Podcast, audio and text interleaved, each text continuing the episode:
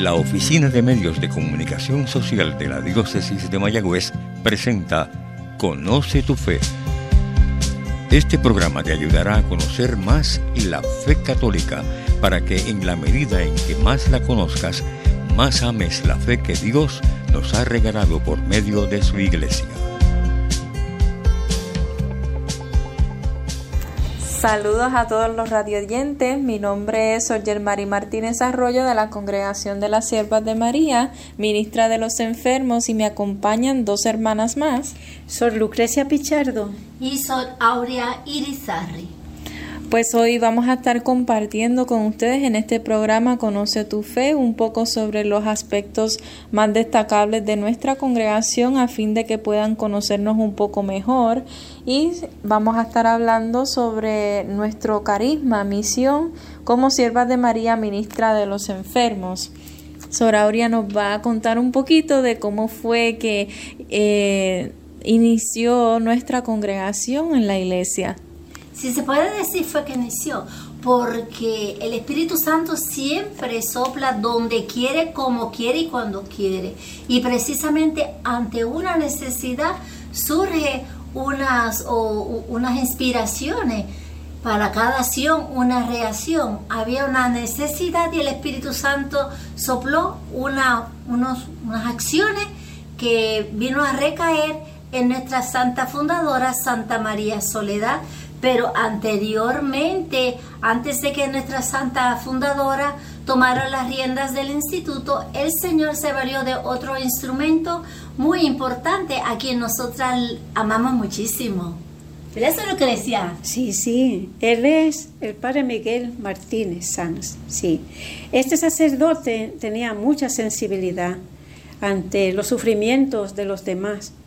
Y cuando en su parroquia o en su entorno veía que había situaciones de sufrimiento, él no se quedaba indiferente, empezaba a pensar y a orar. Y así sucedió, y fue ese corazón tan grande y dócil a la luz del Espíritu lo que hizo que él se pusiera a pensar qué podía hacer que, la iglesia, cómo la iglesia podía llenar esa parte de que los enfermos recibieran asistencia en su propio, en su propio hogar. Y estando así, recibió la inspiración para fundar una congregación de mujeres que saliendo de su convento se dirigieran al lugar donde está el enfermo y le asistieran espiritualmente en, su en sus necesidades básicas, es decir, en, aquello, en aquella situación que estuviera viviendo el enfermo, la sierva de María se haría cargo de darle una asistencia integral en lo que necesitara.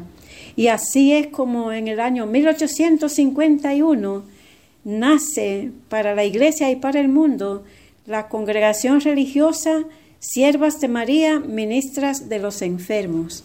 Y uno de los aspectos este que nos destaca a nosotras como siervas de María, ¿verdad? Es este el hecho de que es una asistencia esmerada y gratuita, porque uno de los aspectos de nuestra espiritualidad es el abandono a la divina providencia, ¿ves?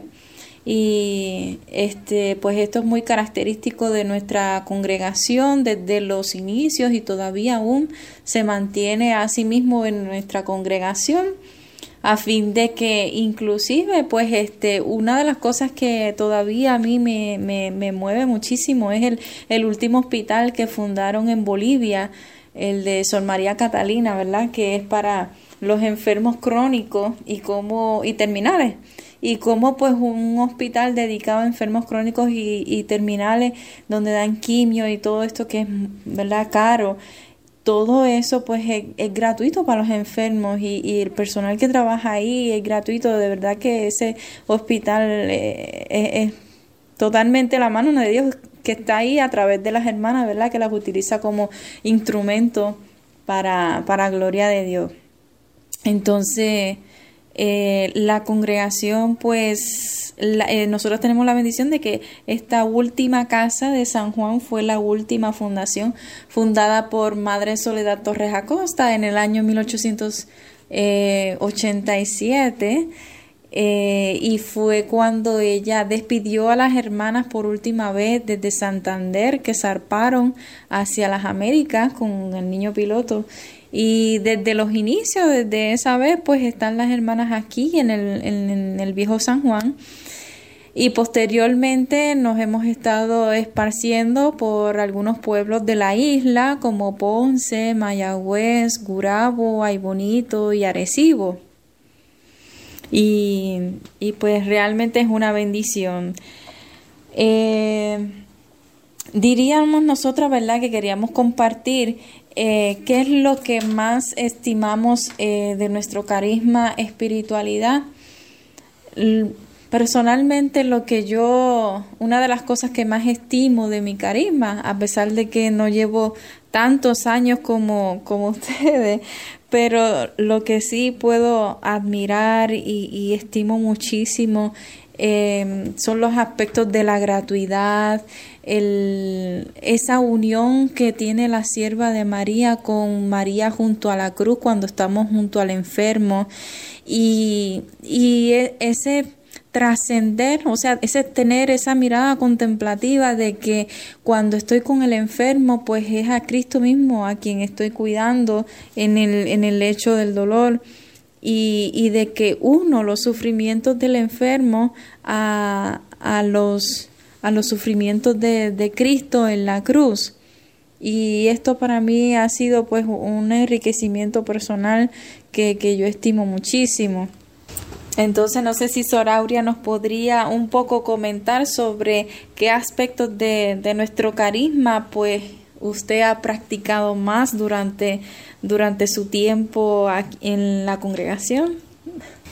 Cuando yo pienso en Jesús, me gusta contemplarlo como una persona. Claro es que es la persona de la Santísima Trinidad, el Hijo, pero ese Hijo tiene manos y de las manos de Jesús es que yo siempre me paso como a reguindar.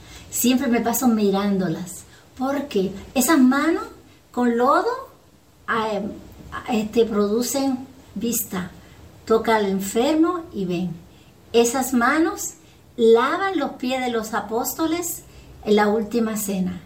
Y a mí me encanta pensar que yo soy esas manos extendidas de Jesús. Eso me emociona a mí tanto pensar que yo soy las manos extendidas de Jesús, porque gracias a que tengo las manos, yo puedo lavar los pies de, las, de, las, de los enfermos, puedo bañarle, puedo peinarla, puedo curar sus heridas, puedo manifestarle el amor de Jesús a través de mis manos a esas personas que están sufriendo. Puedo hacer como tantas cosas de reflejos de la misericordia de Dios al enfermo, que me fascina pensar eso, de todo el, de todo el cuerpo de Jesús, ser las manos de Jesús.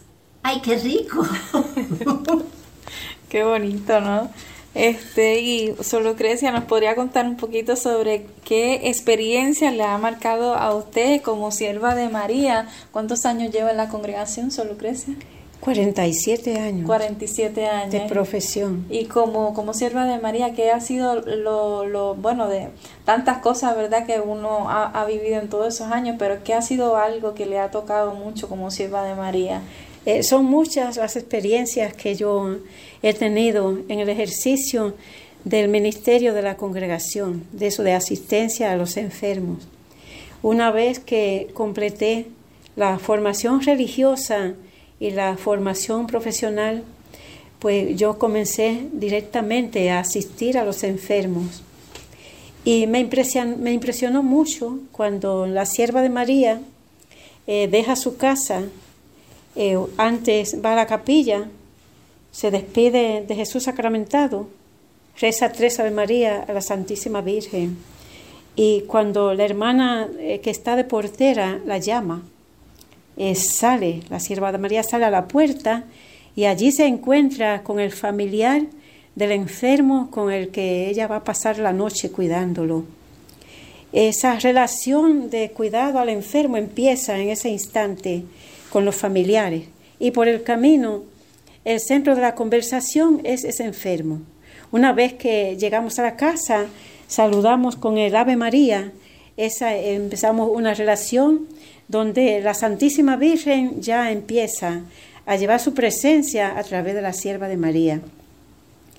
Y la noche con el enfermo es un tiempo de gracia para ese enfermo, para esa familia y para la sierva de María. De manera que mediante la persona de la sierva de María y el ministerio, Jesucristo llega con ella a llevar paz, amor y salud a esa familia. Luego han pasado muchos enfermos por mis manos. He podido cuidar a muchos enfermos. He visto enfermos que se han curado, se han recuperado de su enfermedad. Otros han necesitado mucho tiempo la asistencia de la sierva de María y a otros también los he visto morir. El primer paciente que a mí que murió estando yo presente, estaba también presente su esposa eh, de nombre Luis. Eh, yo no había visto morir a nadie todavía y recuerdo, todavía yo tengo grabada aquella impresión que él puso en el rostro cuando abrió tan grande, tan grande los ojos y dejó de respirar. ¿Ve? Expiró. Y allí estábamos, la esposa y yo, muy entrada la noche, y le entregamos a Dios su alma. Y luego procedimos hacer lo que normalmente se hace cuando una persona fallece. Y me tocó a mí entonces el tiempo de consolar a, esa familia y de orar por su, por su eterno descanso. Y bueno, serían muchas las, las experiencias que podríamos compartir que quedan pendientes para otra ocasión. Sí, este, también nosotros queríamos compartir que justamente pues el 23 de abril, si Dios lo permite, pues cumplimos, bueno, la madre, la venerable Madre Soledad Sanjurjo Santo eh, cumple 50 años de su partida al cielo y nosotras como sierva de María, este, durante este transcurso, ¿verdad? Se nos ha concedido la gracia de, de que las personas eh, que visiten nuestras capillas, y las personas puertorriqueñas que, que visiten nuestras capillas aquí en la isla, pues tienen la gracia de las indulgencias plenarias cumpliendo con, con los requisitos, ¿verdad? Para ello y entonces pues un motivo más para conocer a una puertorriqueña más que va en camino a los altares, que fue sierva de María y para nosotras es un, modelo a seguir, ¿verdad? Que, que sí se puede llegar a ser santa como sierva de María y, y por tanto bien que ella hizo aquí, tanto en, en Puerto Rico como en los otros países de Cuba, República Dominicana este y, realmente es un, motivo más de, de, alegría para nosotras. Así que pues a todos los radiodientes que nos escuchan, pues les invitamos a conocer un poco más sobre la Madre de Soledad Sanjurjo Santo, si no la conoce, y visitar nuestras capillas. Así que pues sería todo en el día de hoy. Eh, nos despedimos. Mi nombre es Sorger Mari Martínez Arroyo. Soy Lucrecia Pichardo. Y hasta luego, soy Aurea Irizarri. Somos las siervas de María de la comunidad de San Juan, Puerto Rico. Hasta luego, Dios le bendiga.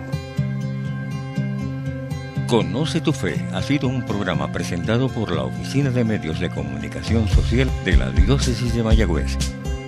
Sugerencias o comentarios, favor escribir al apartado 2272 Mayagüez, Puerto Rico 00681